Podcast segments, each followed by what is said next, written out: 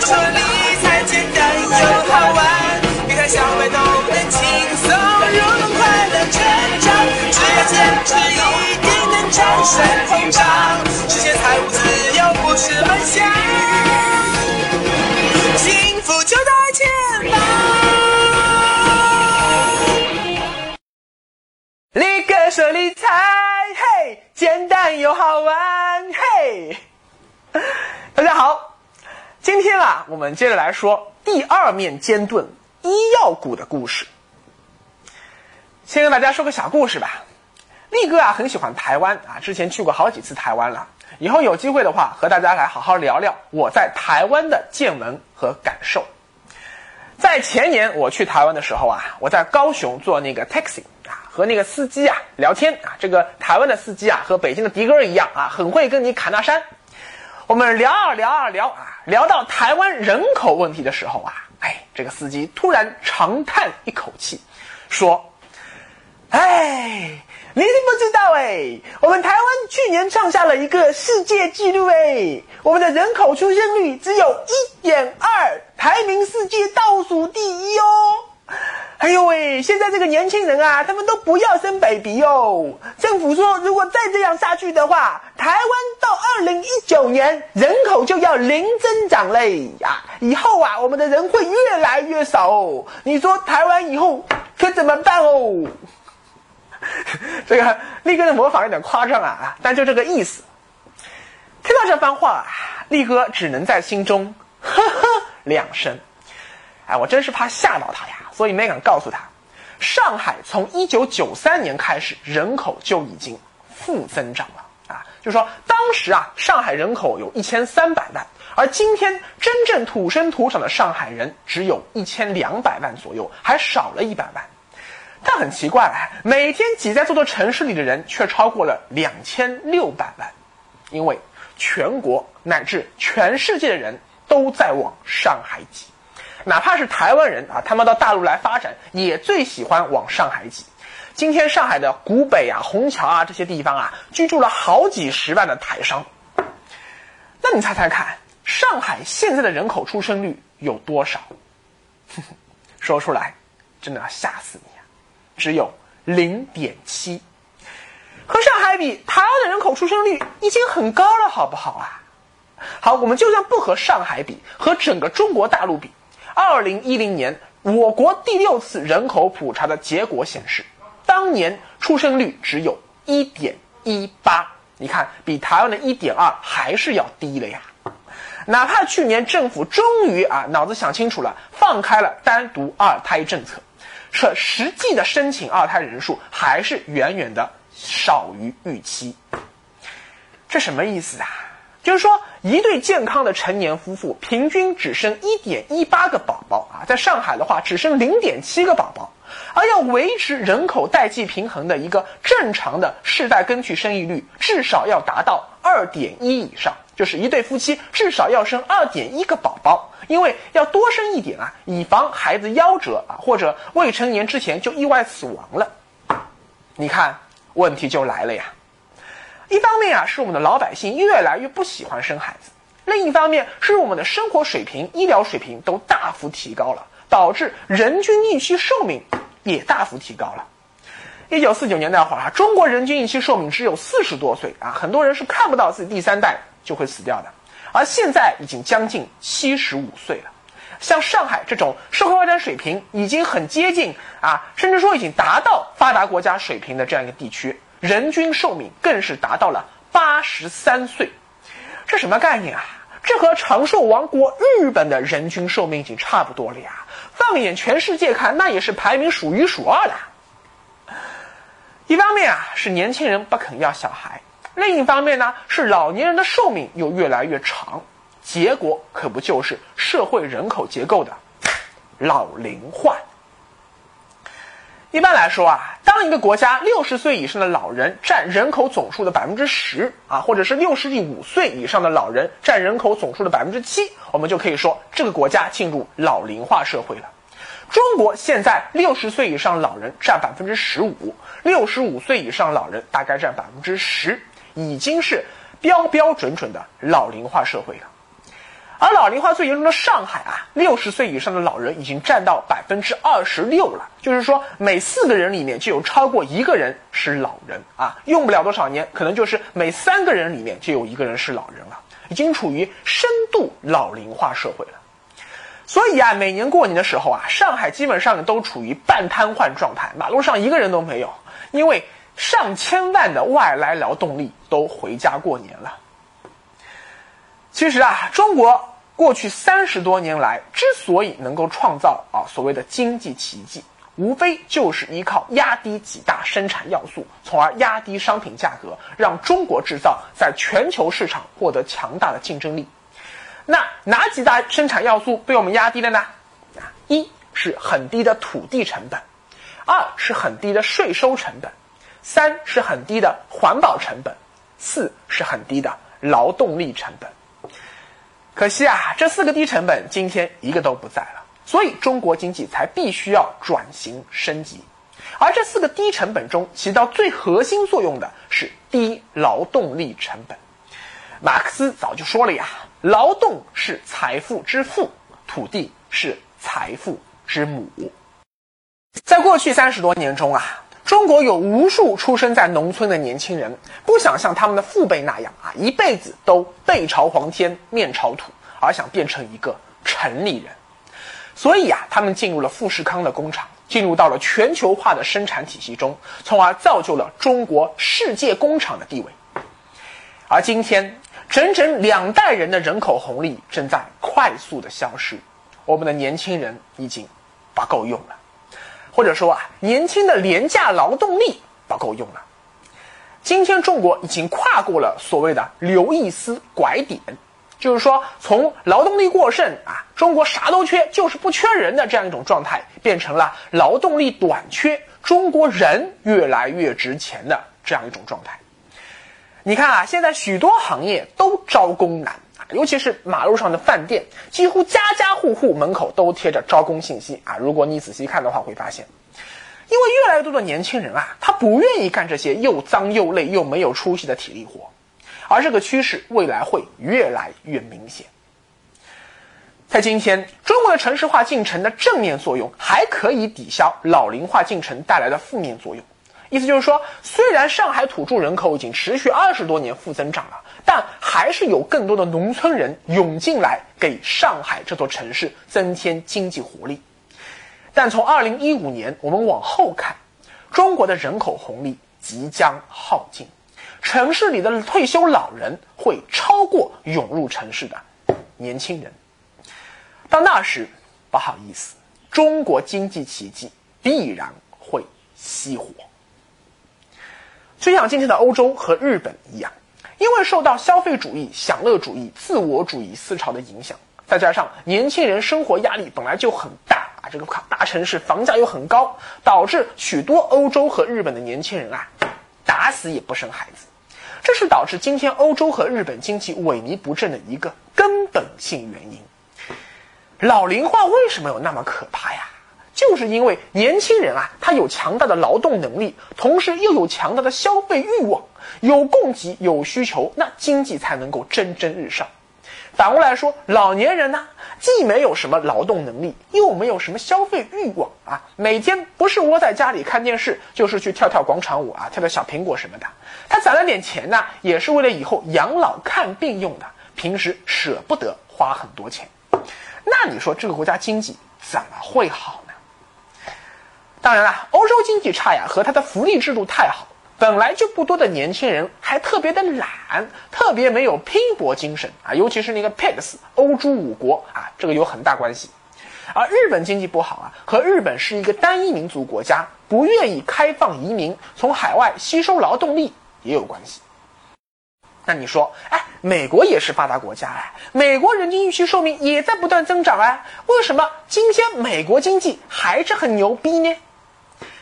一是因为啊，美国和日本不一样，美国本来就是一个移民国家，他愿意打开国门，吸收全世界的人才为他服务。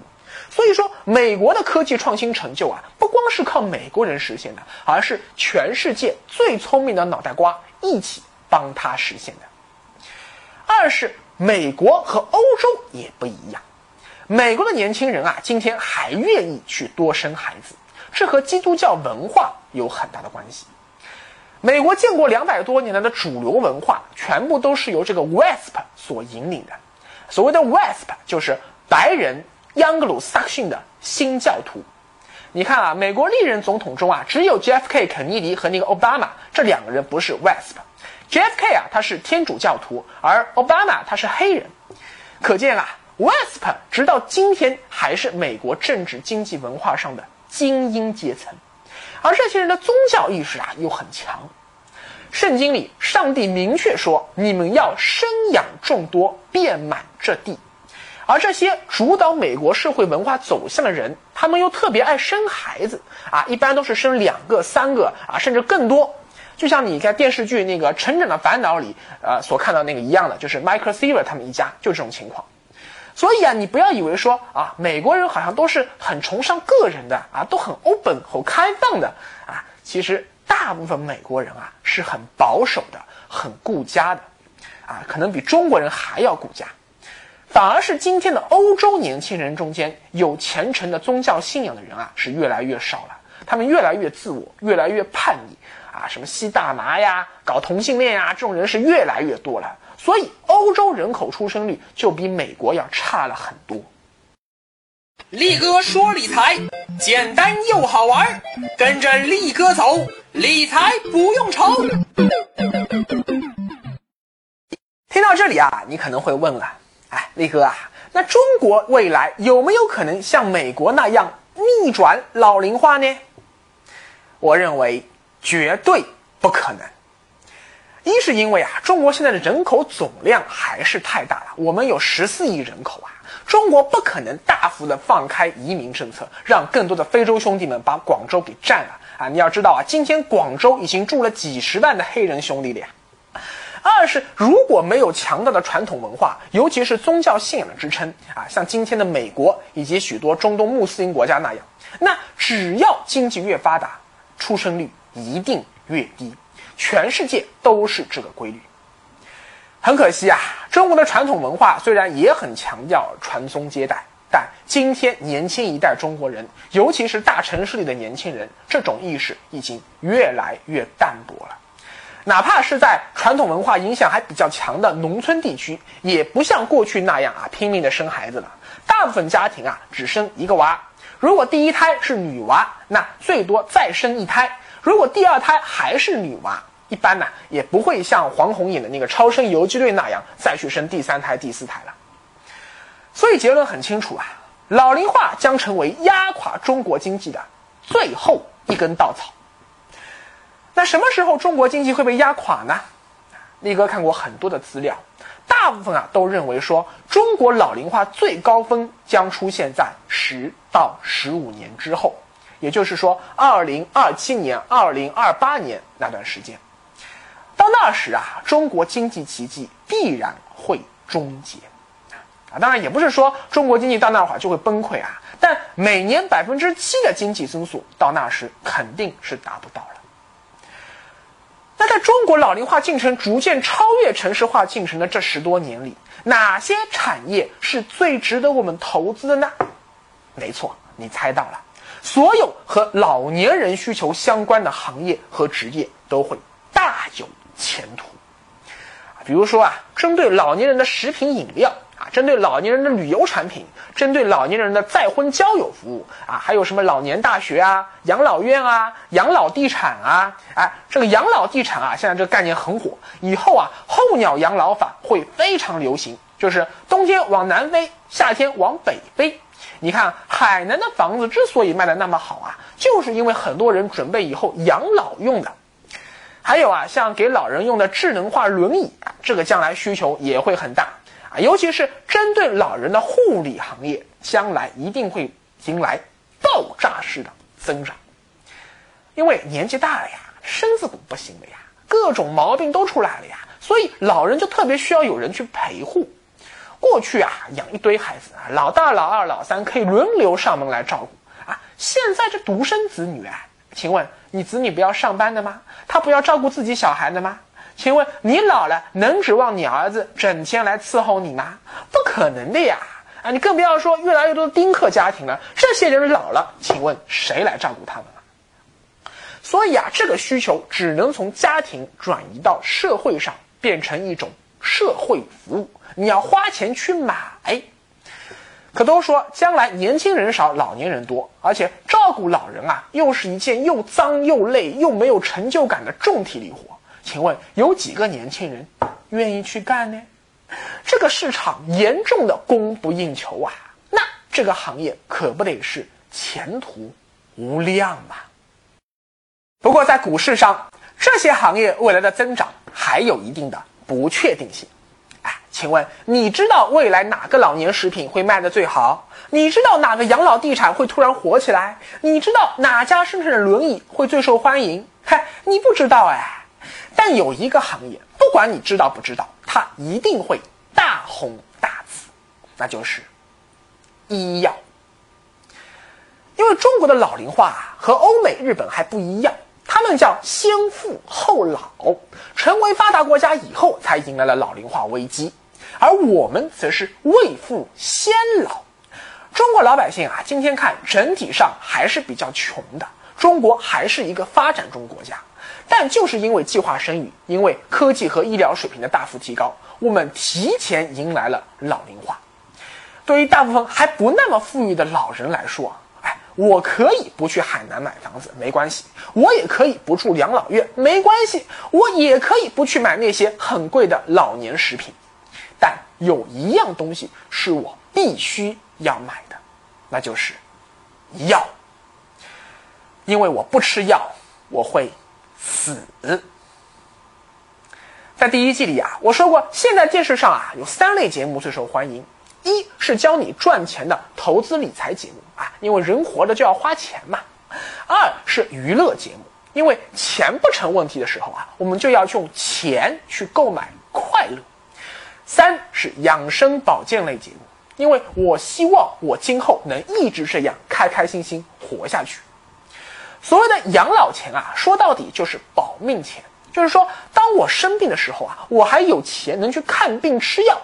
不说这生活质量好不好，至少能让我活下去。老龄化呀，是中国也是全世界啊，在二十一世纪面临的最大的挑战。但挑战的背后啊，也有机遇。最大的机遇不是什么养老地产，而是医药。因为绝大多数的老人。他没有钱去住设施先进、护理完备的养老院，更没有钱去海南买房养老。大部分老人只能非常无奈的住在家里，看病、吃药、等死。所以，未来二十年，医药行业是中国最大的一个投资机会。顺便我再说一句啊，如果你以后不想成为大部分老人中的一员，整天就是吃药、看病、等死。你现在就要赶紧跟着力哥学理财了，在退休之前努力实现财务自由。那具体我该买哪个医药股呢？啊，这市场上医药股超过一百个啊，又那么复杂，力哥也不是学医的啊，不敢在这里信口开河胡乱推荐。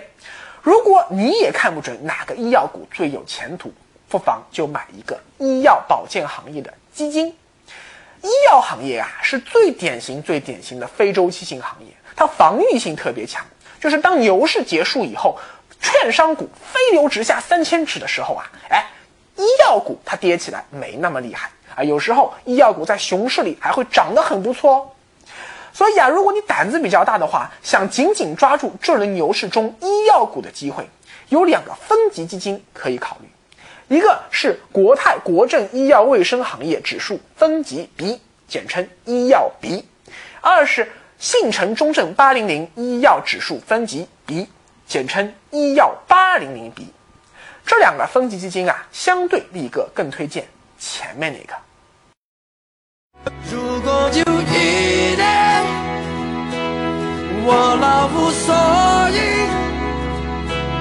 请把我留在。在那时光里如果有一天我就然离